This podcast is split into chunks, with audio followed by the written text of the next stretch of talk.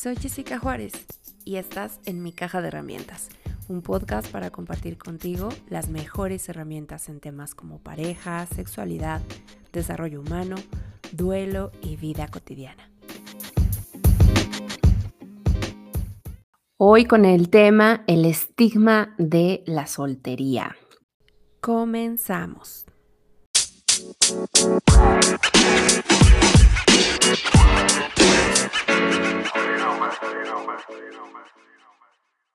Eh, pues fíjense que me nació hablar de este tema porque a pesar de, de, lo que uno creyera respecto ya a los tiempos en los que nos encontramos en pleno siglo XXI, pues la realidad es que sigue siendo un estigma social.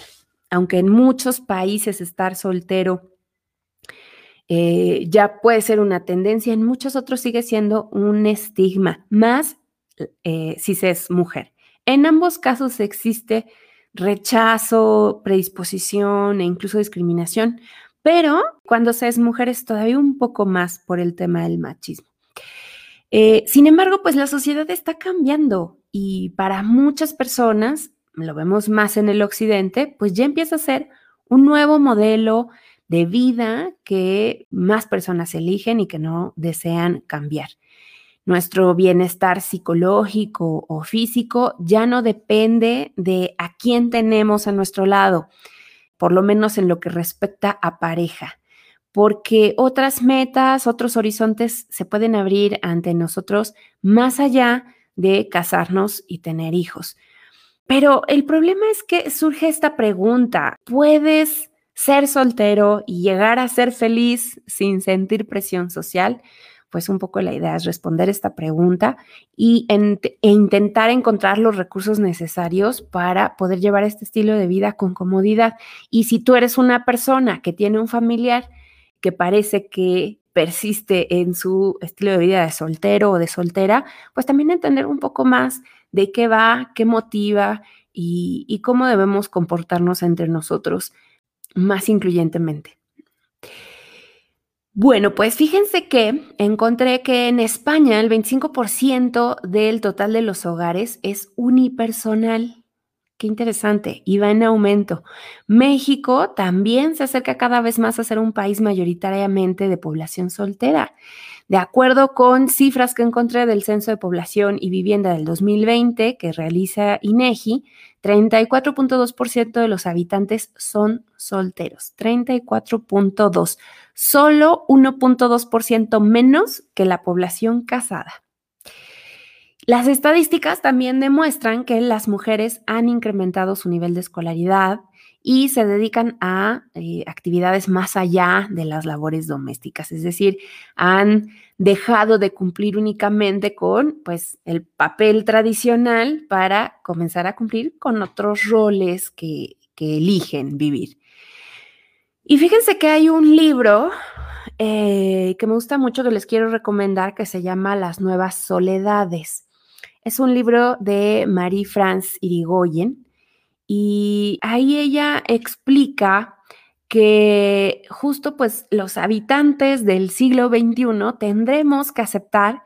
que por diversas circunstancias, ya sea sociales, políticas, económicas, tecnológicas incluso, por diferentes circunstancias que son características de este siglo, será más común y normal que transitemos eh, a lo largo de nuestras edades o de nuestras diferentes etapas de la vida intermitentemente de la soltería a la vida en pareja y a la soltería y a la vida en pareja. Ella dice además que pues la soledad puede ah, aportar energía e inspiración. Ella dice que quienes han elegido la soledad sí pudiera parecer que son más exigentes respecto a la calidad de las relaciones que mantienen con los otros. Y lejos de ser algo valorado, es algo cuestionado y, podría ser que escuchemos mucho esta, este estigma de decir, es que mientras más tardes en casarte o en formar una familia, más exigente te vuelves. Mientras más te alcanza la madurez, más exigente te vuelves. Y en cierta medida sí, pero no como una consecuencia negativa, sino positiva, porque frente a un mundo en el que las relaciones humanas tienden a reducirse a eh, trabajo y a una vida sexual, pues ahora se han desarrollado nuevas formas de socializar, distintos modos de relacionarnos, incluso desde la intimidad, desde la solidaridad, desde la amistad, eh, tener relaciones desinteresadas solo por placer estar juntos y será también una forma de mantenerse aparte de esta superficialidad de los encuentros efímeros o del compromiso social como tal de vivir dentro de la institución del matrimonio. Y de ahí el estigma va a abarcar desde la persona que no se casa a la que sí se casa, pero después se divorcia, o a la persona que enviuda. Todos estos casos son personas solteras, porque en el término legal, pues nosotros podemos socialmente distinguir divorciado o viudo de soltero, pero legalmente o se es soltero o se es casado. Estos tres perfiles del soltero, el divorciado o el viudo o viuda siguen siendo solteros y en todos los casos hay estigma y hay discriminación, unos más sutiles que otros y yo diría que más en el primer caso, en el de los que decidimos no casarnos, se encontrará todavía más fuerte esta crítica o, o, este cierto rechazo. Pareciera que necesitas estar casado para formar parte de un de una cierta élite social más reconocida. Porque en, la, en, en estos mitos, en esta creencia, se tiene por sentado que una persona que es casada, pues ya maduró, porque ya dio el paso, ya sentó cabeza, o que es una persona más confiable porque es capaz de comprometerse a largo plazo, o que es una persona que tiene em, valores eh, muchísimo más inventados y de más confianza porque pues eh, está comprometido con hijos y, pareja. Y entonces empezamos a generar todas estas ideas erróneas, todavía más allá, además pensar que una persona soltera es una persona amargada, que es una persona que está sola, y ojo, ser soltero no es sinónimo de soledad, que una persona soltera está triste o está abandonada o que no tiene objetivos en la vida o que es un ermitaño. Y no, ninguna de estas tiene que ser como tal eh, parte del perfil. Sin embargo, hay muchas expectativas sociales respecto a cómo deberíamos ser, qué deberíamos perseguir. Si somos solteros, deberíamos perseguir el matrimonio. Y si estamos casados, deberíamos perseguir mantenernos en ese estado a pesar de cualquier otro suceso o circunstancia en la vida. Y si por alguna razón es inevitable el divorcio, la separación o la viudez, entonces buscar volver a reconstruir tu vida o rehacer tu vida. Además es el término, como si tu vida dejara de ser porque la otra persona ya no está. O como si no tuviera sentido si es que no estás involucrado oficialmente, ya sea legal, religiosamente, con alguien más. Mucho se va a remontar a la forma de funcionar de eh, la sociedad en otros siglos en el que justamente ser respetados, ser reconocidos y en general aceptados como entes de, eh, de, la sociedad, debíamos formar un matrimonio que además no debía disolverse a menos que fuera la muerte la que se interpusiera. Y pues hay que decirlo, las parejas de antes no lo hacían mejor, ni tampoco eran más aguantadoras, como a veces nos pueden llegar a decir las abuelas, porque algo que puede extrañar mucho a generaciones previas, es decir, pero, pero ¿cómo es posible que se separen, que no se mantengan juntos por sus hijos, que, que, no hagan el esfuerzo, no, ya no aguantan lo mismo que antes? O incluso pensar, se divorcia porque ya no es feliz, eso como que no entra ni siquiera en la cabeza, no, porque no era permitido, porque no era parte del objetivo el matrimonio, el objetivo del matrimonio hace ya varias décadas era otro, y, más si hablamos de siglos previos. Se trataba más de acuerdos por conveniencia, que tenían que ver con intercambio de beneficios, eh, mucho de ello económico, y estos acuerdos pues realizados generalmente por los líderes, los padres de familia o los líderes de, legados de clanes, de, grandes eh, familias que buscaban mantener cierto estatus y ciertos beneficios. Mucho de lo que hemos aprendido que todavía queremos mantener vigente ya no coincide con cómo se conforman las relaciones amorosas hoy en día. Antes no existía la posibilidad de elegir una pareja de manera directa. La elección se hacía por los tutores. No por esa persona en sí, no por el involucrado como tal. Y si alguien elegía, pues podría ser más bien el hombre, más que la mujer. Y además de, esa conveniencia, había un objetivo muy claro, que era integrar o, ser em, acogidos por los eh, grupos sociales y generar un estatus poder eh, formar una familia, tener hijos, incluso el tener hijos y muchos hijos o los hijos que Dios nos diera, tenía también que ver con otros objetivos, como justo pues tener eh, más manos, más apoyo, mano de obra que nos ayudara, eh, ya fuera para el campo o fuera para mantener una empresa familiar, un negocio familiar. Todo ello tenía otro significado porque tenía otros objetivos. Mantenerse dentro de este contrato era muy conveniente y muy necesario porque la supervivencia también era muy difícil. Sobrevivir en autonomía era muy complicado, más si se trataba de una mujer. Si no se era en ese entonces la esposa de, la hija de, la mamá de, era muy difícil poder ser bien vista respetada y tener los mismos beneficios que pues ahora nosotras tenemos o que tendría un hombre de la época. El problema no es ese, el problema es que efectivamente hemos ido evolucionando, ahora nos casamos por amor, seguirán habiendo a lo mejor algunos matrimonios en los que haya ciertas conveniencias, pero por lo general serán las emociones o los sentimientos por el otro, la atracción lo que nos haga mover todas las hormonas y las feromonas y tomar decisión de pasar la vida con esa persona. Y eso está bien. Sin embargo, mucha la complicación está en querer mantener ciertos estatus y ciertas em, formas que tenían más eh, coincidencia o más sentido con lo que significaba el matrimonio hace siglos que con lo que significa el matrimonio hoy en día. Era prácticamente imposible, insisto, en ese entonces desarrollarse de forma individual. Ahora nosotros sabemos o hemos ido aprendiendo que elegir la soltería es eh, como cualquier otra meta en nuestra vida, que puede eh, permanecer en el tiempo o que puede cambiar porque conozcas a alguien. Em, puedes estar en una relación muy larga y después eh, decidir tomarte un tiempo para ti y, y no tener mayor mayor complicación con eso y luego volver a conocer a alguien, mantener una relación a distancia, mantener una relación, a lo mejor sí en persona, pero donde cada quien está en su propia casa, que es el eh, Living Apart Together, que algún día haremos una sesión sobre eso para platicar de ese estilo de relaciones. Ya la eh, conformación de una pareja tiene muchas variantes, ya es un dado de muchísimas caras, ya no es tan estricto tiene que ver ya con las necesidades, los gustos, las circunstancias de los dos involucrados, ya no tanto con qué piensan las familias, qué espera la sociedad, qué etapa de tu vida estás, todo eso ya empieza a ser muchísimo más flexible y por lo tanto deberíamos entonces ser más flexibles respecto a los tiempos de las personas para decidir estar solos o acompañados y estar acompañados en otras variantes que puede ser la unión libre, que puede ser vivir cada quien en su casa, que puede ser sí casarse o, o no.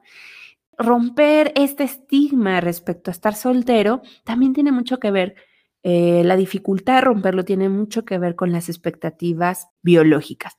Sin embargo, pues la soltería puede verse desde muchos puntos de vista. Desde una persona que nunca ha tenido una pareja por factores o que no tiene pareja desde hace ya un buen tiempo, que pueden ser por tipos por factores de tipo psicológico, emocionales y que sus relaciones interpersonales no fluyen como deberían, que tiene dificultad para relacionarse con los demás.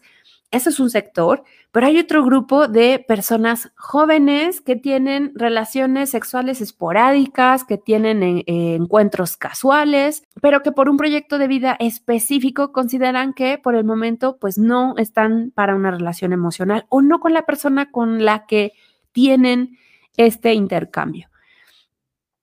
Es difícil porque luego de siglos de vivir con un modelo de las relaciones de dos personas como unidad sentimental y socioeconómica, pues nosotros como seres humanos Ahora estamos reinventando la relación amorosa, pero es difícil salirnos de ese paradigma. Muchos de los proyectos que llegamos a construir tenían que ver con ciertos pasos que había que pasar a nivel par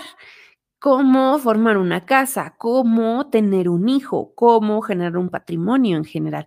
Ciertas decisiones se dejaban para el momento en el que se supone debías estar con una pareja en un eh, modo estable, principalmente donde la legalidad te permitiera generar una sociedad de convivencia que tuviera sus beneficios y sus, sus derechos y sus obligaciones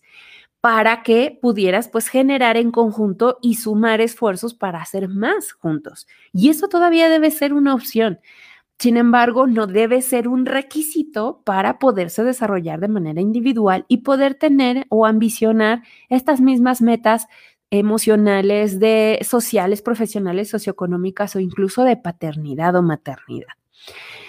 Mm, en la actualidad ya se crean modelos, podríamos decir, hechos a la medida, que ya están más basados en este anhelo o incluso podremos decir necesidad de amar y de ser amados, de gozar de una estabilidad afectiva, de sentirnos vinculados, de pertenecer,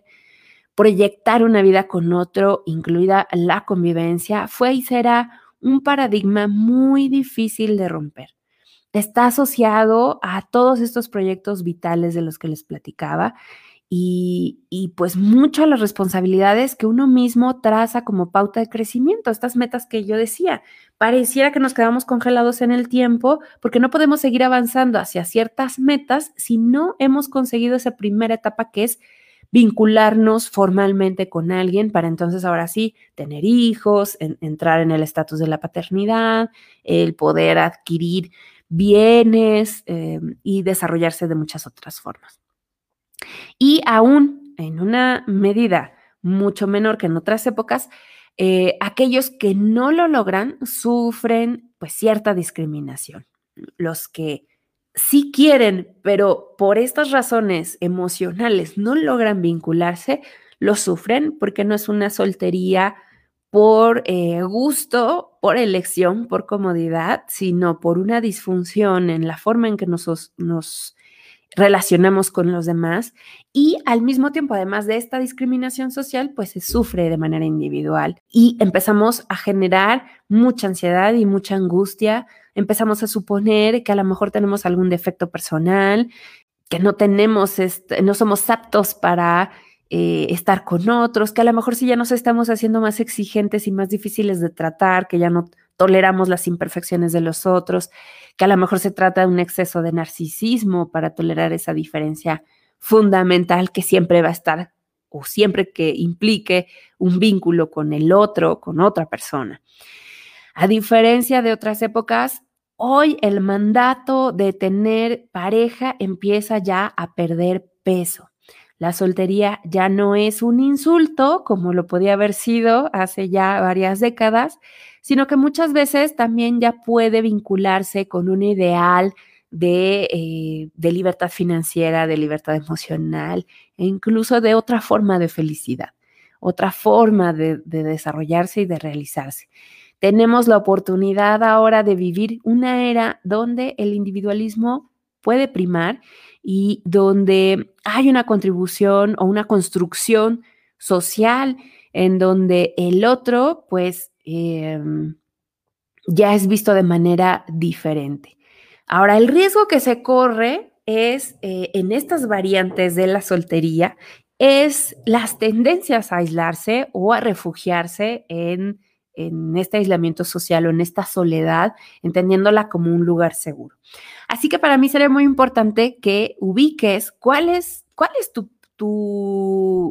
tu, estado de soltería en cuanto a qué te lleva ahora a ser soltero. ¿Es realmente es algo que tú controlas, es una decisión o tiene más que ver con una circunstancia, con haberte, tener que estar experimentando la soltería por el abandono de una pareja, por una separación que a lo mejor tú no deseabas, pero que te llevó a eso y ahora te sientes muy incómodo y rechazado por ser visto como la persona que está sola, y, al final, en ambos casos, si tú decidiste ser soltera, soltero, Si se trata de algo involuntario o si solo es un estado intermitente, porque eso también es una opción, poder decir, estoy soltero en este momento, ya sea por decisión o por circunstancias de la vida, y sentirme bien y sentirme pleno en ese estado para que cuando vuelva a encontrarme con alguien que me resulte atractivo, entonces esté en posición de iniciar una relación y que definiremos cuáles serán las características de esa relación según quienes la integramos, nuestros proyectos de vida, nuestra etapa de vida y nuestros intereses y necesidades en ese momento. La invitación en realidad va a destruir esa, em, esa idea, esa idealización de la pareja, del matrimonio y del estar con alguien más para que sea algo disfrutable, para que no sea por la decisión equivocada, porque al mismo tiempo también, ¿qué es lo que te, te preguntaría? ¿Qué es lo que te está empujando si eres de las personas que vive con angustia su soltería? ¿Qué es lo que te está empujando a querer o a creer que quieres estar en una relación de pareja? Es porque ya no quieres escuchar los reclamos o los cuestionamientos de papá y mamá porque ya quieren ser abuelos, es porque ya no quieres escuchar a los hermanos o a las tías preguntándote para cuándo vas a sentar cabeza, porque ya no quieres que te digan que cuándo vas a tener un bebé, entonces está haciendo por la razón equivocada. Solo nos estaríamos dejando presionar por el entorno y sufrimos en el proceso porque no fluye, porque no sale de manera natural. ¿Y qué crees? Que además hasta peor, porque incluso aunque fuera tu interés estar en una relación de pareja, dejarte mover a través de la presión social solo hará que seas menos candidateable, porque no fluyes de manera natural, sino que te sientes más em, presionado y ofuscado por todo lo que está alrededor, que pareciera que indica que hasta que logres conseguir esa estabilidad de pareja, esa formalidad, podrás ser pleno, podrás ser feliz. Ya lo decía yo al inicio, esta idea de que ser soltero es ser inmaduro es errónea. Hay gente casada muy inmadura que a pesar del matrimonio no logra madurar ni en la manera individual ni en pareja. Creer que ser soltero implica vivir en eh, la promiscuidad, eh, no tener valores, no meterse con todo el mundo, también es un error. No existe eh, certeza de que estar casado implicará que la otra persona te será fiel o que tú serás fiel todo el tiempo o que dejes de ser menos o más erótico, menos o más sexual, como lo eres en, de forma individual, como un ser humano, tu erotismo natural. Todas estas creencias falsas respecto a ser soltero son las que debemos empezar a destruir para que entonces se vuelva un estadio que no está visto de mala forma, que no es peligroso, en donde te puedas sentir cómodo, en donde puedas hacer cosas y aprovechar tus, tus estadios de soltería, disfrutarlos, sentirte pleno, desarrollarte y tener la apertura para poder vincularte con alguien más. Y cuando llegue ese momento de vincularte, de establecer una relación amorosa, que sea bajo los términos de las necesidades de las personas que integran esa relación y no de la idea eh, fantasiosa de cumplir con el, mandato social de casarse, tener hijos y cumplir con todos los pasos previstos tener la apertura a que si yo quiero una relación es porque tengo la, el interés de compartir con el otro, de formar parte de una relación donde me importe alguien más que solo yo y poder vivirla sin que eso implique el estrés ni la angustia de que debe, debo hacer que funcione en él fueron felices para siempre. Muchas veces estas eh, ideas de que fracasamos en una relación entorpecen nuestra posibilidad de disfrutar cuando estamos en compañía de una persona. Mucho tendrá que ver con quitarnos esta idea de que cuando una relación termina, fracasó o que lo hicimos mal. Seguramente hubo errores, tanto de la otra persona como propios, pero quitarnos esta idea de que fracasó es lo que nos permitirá poder fluir de mejor manera. Una relación tiene un tiempo de vida que no es el para siempre. Una relación tiene un momento de inicio, un momento de clímax y un momento de picada en donde se va cada vez distanciando más hasta que culmina. En muchas ocasiones esas relaciones pueden ser de un año, de tres, de siete, de veinte, de treinta, de dos meses y ser épicas y ser maravillosas y enseñarnos muchas cosas. Nosotros debemos permitirnos la posibilidad de poder fluir con este tipo de vínculos sin eh, el escarnio o la preocupación por el escarnio social respecto a nuestros fracasos amorosos o nuestra imposibilidad para establecernos de manera indefinida, permanente, casi que con sangre sellado que hasta la muerte nos separe. Eso es lo que realmente más nos estresa, el tener que hacer que funcione, cuando eso tenía más que ver con el modelo del matrimonio de los siglos pasados donde el convenio, el contrato que se hacía y el intercambio que se hacía, sí incluía pues estar con esa pareja hasta que la muerte los separara, pero no implicaba o no estaba implícita la felicidad, no estaba implícito el amor, no estaba implícito una convivencia sana, no estaba implícita ni siquiera la propia voluntad. Solo era un acuerdo en el que se nos veía inmiscuidos, en el que podíamos estar o no enterados de lo que podía venir o traer eso para bien y para mal, y solo pues ser parte de ello y hacerlo funcionar lo mejor posible. No significa ahora que nosotros pues ya no nos preocupemos por establecer una relación a largo plazo, pero ya no con esa presión, con esa carga de que si no es así entonces no sabemos o no funcionamos, no sabemos amar o no somos buenos seres humanos. El amor tiene muchas variantes y nos puede traer muchas satisfacciones en sus diferentes manifestaciones a corto, a mediano, a largo plazo, en relaciones de noviazgo, en relaciones de vivir juntos, en relaciones de matrimonio, con hijos o sin hijos. Todas estas variantes son maravillosas, son válidas y deben ser respetadas. Y nosotros nos debemos dar la oportunidad de vivirlas, no importa la edad que tengamos, siempre y cuando pues tengamos la conciencia del adulto que, somos, que seamos con un enfoque muy claro respecto a quién soy yo en torno a las relaciones personales e interpersonales. Ahora, un mayor enfoque en las metas, justo en las metas individuales, más energía emocional para amigos y familiares, estar libre de la carga social, de necesitar encontrar una pareja, pues son unos de los pocos beneficios. La soltería, ya vista desde esta forma, debe ser celebrada y debe ser elogiada, ya que ese es el momento, es ese momento de soledad, por así decirlo, en el que podremos encontrarnos a nosotros mismos. Y aún así, pasados los 30 años, que principalmente es cuando ya empieza, ya se ha extendido, antes eh, había una edad adolescente en la que era normal formar una familia, casarse. Después, el mismo avance social nos permitió que esta ya fuera una decisión en los 20, cuando cumplíamos nuestros 20. Y ahora se ha prolongado a que sea en el transcurso de nuestros 30, cuando nosotros podamos,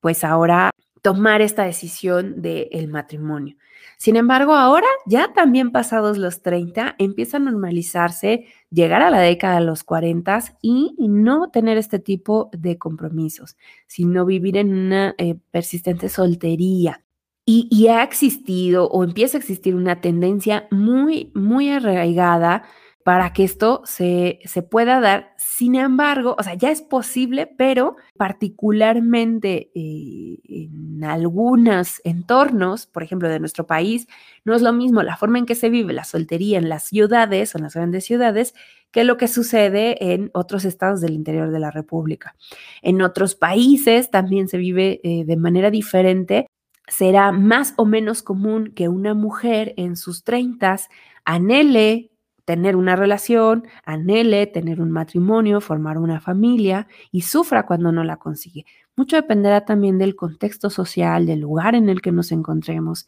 del tipo de familia a la que estamos, eh, fuimos criados y que nos rodea y que pues nos vaya amoldando respecto a, qué se supone que debemos o no perseguir. Que pasa también un poco con muchas otras metas que no solo tienen que ver con la vida en pareja, por ejemplo, perseguir una carrera profesional. En muchas ocasiones, yo me atrevería a decir que la mayoría de nosotros terminamos fijándonos esta como una de las grandes metas, pero no por decisión propia. Parece que sí, pero yo estoy casi segura que no. En la mayoría de los casos será por una meta establecida por nuestros padres con la convicción de que de esta manera tendremos más posibilidades de ser exitosos o de abrirnos más puertas. Y eso está muy bien, pero al final eso complica incluso la forma en que elegimos la carrera. Elegir una carrera pensando en qué me puede dar más oportunidades de trabajo y no pensando en qué me hace más feliz o en qué me gustaría hacer. Lo mismo pasa en, en la vida social. Entonces, ya les decía, tendrá que ver si somos también hombres o mujeres. Se cree que el hombre soltero disfruta más que una mujer por los riesgos que implica como mujer ser soltera y más en ciertos rangos de edad. Eh, pero como ya les había comentado, no estar en pareja no significa estar solo y esto vale tanto para los solteros como para los divorciados o los viudos. Y si bien la sociedad occidental ha cambiado de forma muy notable comparado con estos ejemplos que les pongo de, siglos pasados y décadas pasadas, eh, estos cambios se pueden ya ver principalmente en la última mitad del siglo. Aún a pesar de eso, aún existe un ideal cultural que dicta que el ser humano debería aspirar a vivir la vida en pareja como si ese fuera pues el estado correcto o, o el estado ideal para estar bien, para el bienestar, para la felicidad.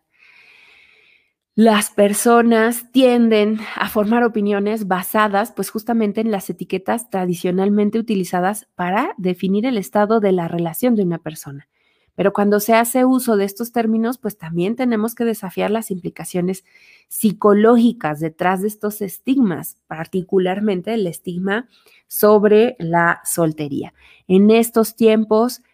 pues que estamos viviendo, la soltería empieza ya a mostrarse o a presentarse como un estado civil deseado el espacio también para estar con uno mismo, para los pensamientos, para las emociones, para los disfrutes y para la elaboración de proyectos personales. Y que no significa que yo tenga que renunciar a mis proyectos personales si estoy en pareja. Pero si no soy capaz de disfrutar mis momentos de soltería, mis momentos de soledad, estar conmigo y estar bien conmigo, difícilmente me va a poder ir bien en la construcción de una relación con otro porque si yo no aprendo a sentirme cómodo con mi soledad, no podré transmitirlo ni poder, podré intercambiar con otra persona si no me tolero o no me, no me concibo en esos momentos de soltería y de soledad. Por eso es que es tan importante irle quitando el estigma. Los estadios de soltería, las etapas de soltería a lo largo de nuestra vida pueden ser también una gran oportunidad. Y de ahí que quiero platicarles un par de recomendaciones. La primera, si es algo que tú ahora identificas como algo temporal, es decir, que si pretendes formar una relación estable que implique vivir con alguien más o incluso casarte, no sufrir la soltería en este momento, entendiendo que este es un tiempo para ti.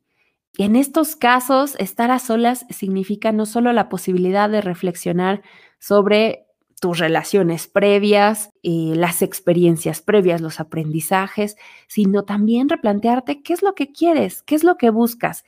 Acuérdense que yo les he comentado, las experiencias, hacer experiencia no significa ah, tener una vivencia. Una vivencia es solo eso, si yo reflexiono sobre ella y genero un aprendizaje, entonces hice experiencia al respecto y puedo aplicar esa experiencia para mejorar mis futuras relaciones. Hacer una retrospectiva de mis relaciones previas, de qué, eh, qué me salió bien, qué no me salió bien,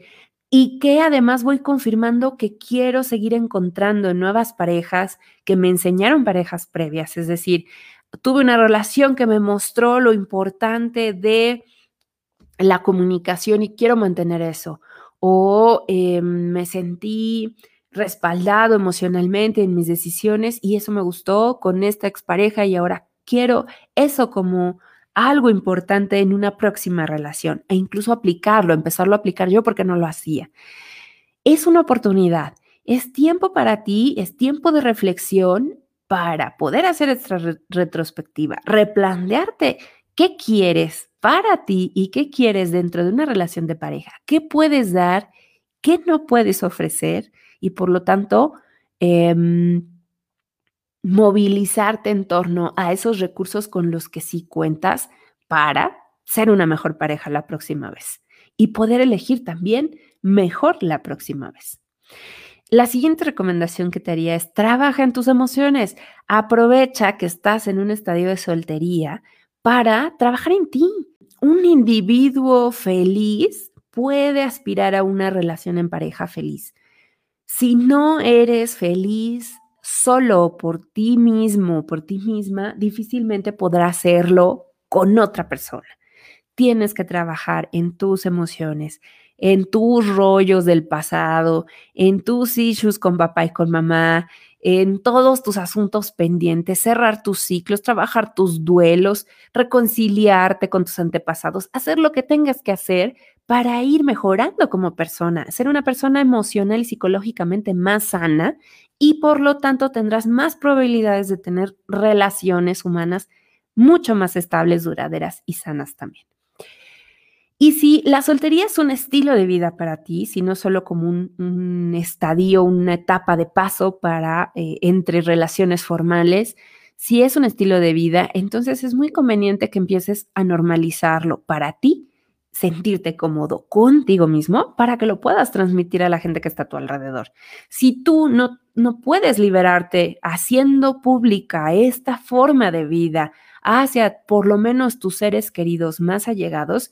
entonces no va a poder fluir porque todo el tiempo pareciera que el mensaje es que necesitan rescatarte, que necesitan buscarte una pareja, que te eh, organicen encuentros, que te estén empujando por aquí y por allá, o que te lancen indirectas, o que todo el tiempo te vean con lástima pensando en que estás en esa eh, modalidad sufriendo o porque la vida ahí te puso. Y no, si este es un estilo de vida que tú disfrutas y que tú quieres llevar a cabo, tienes que sentirte cómodo con ello, normalizarlo y transmitirlo a tus seres queridos más allegados para que empiecen a entender, o por lo menos aunque todavía no lo entiendan, a respetar. Y de ahí vendría la otra recomendación, que es empezar a poner límites y ser claros respecto a quién eres, qué quieres y cómo funciona para ti, incluso por los planes sociales. Es bien incómodo que piensen que porque estás soltero o soltera, no te pueden invitar a planes en donde hay parejas o que en una boda te deben sentar en la mesa de los solteros o que te deben llamar a todos los eventos porque pobrecito estás solo, ¿cómo vas a pasar la Navidad? ¿Cómo vas a pasar el año nuevo? Cuando a lo mejor ese es, ese es tu deseo, tener ese momento para ti o ya tienes tú otra forma de vivirlo, de pasarlo y festejarlo. Pero cuando tú lo normalizas, te sientes cómodo y además pones límites y eres claro con amor respecto a cuál es tu expectativa, cómo es para ti, entonces todo fluye también mejor para los otros hacia contigo y particularmente en cómo convives, en cómo interactúas en esos planes sociales sin que eso sea un problema, sin que pareciera que como no tienes pareja, entonces no puedes ser parte de un viaje. En parejas. Ah, porque otra de las amenazas que se me estaba yendo pareciera que cuando se es soltero, entonces eres un, una potencial amenaza para las parejas eh, de amigos como si eh, estuviera uno en una venta de remate arrebatando lo último que hay, cuando realmente ese no es el interés. Entonces, cuando tú tienes esta claridad hacia de ti mismo para ti y la puedes transmitir a los más allegados, todo se calma, todos los, los estigmas, los paradigmas, las dudas, los miedos, las angustias empiezan a calmarse y empiezan a entender y lo disfrutan junto contigo. Y pues la otra, eh, la última recomendación, ya sea que esta de la soltería sea algo eh, temporal o solo una estación de paso para ti, o sea, un estilo de vida, en ambos casos, algo muy importante es cuando te encuentras en soltería es enfocarte en tus metas personales, sacarle mucho provecho a esos proyectos que son eh, tuyos respecto a lo que quieres hacer, en lo que te quieres desarrollar, si se trata de un negocio, de una profesión, de un viaje, de aquello que te haga muy feliz y que te haga muy pleno, será muy importante llevarlo a cabo. Apro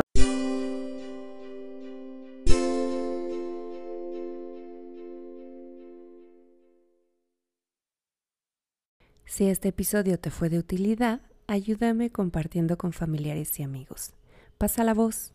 Si deseas saludarme, escribirme, sugerirme temas o solicitar una consulta psicoterapéutica o una cita para acompañamiento tanatológico,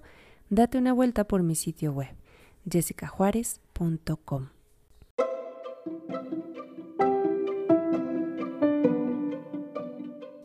Yo soy Jessica Juárez y esta fue mi caja de herramientas. Gracias por escucharme. Te espero la próxima semana.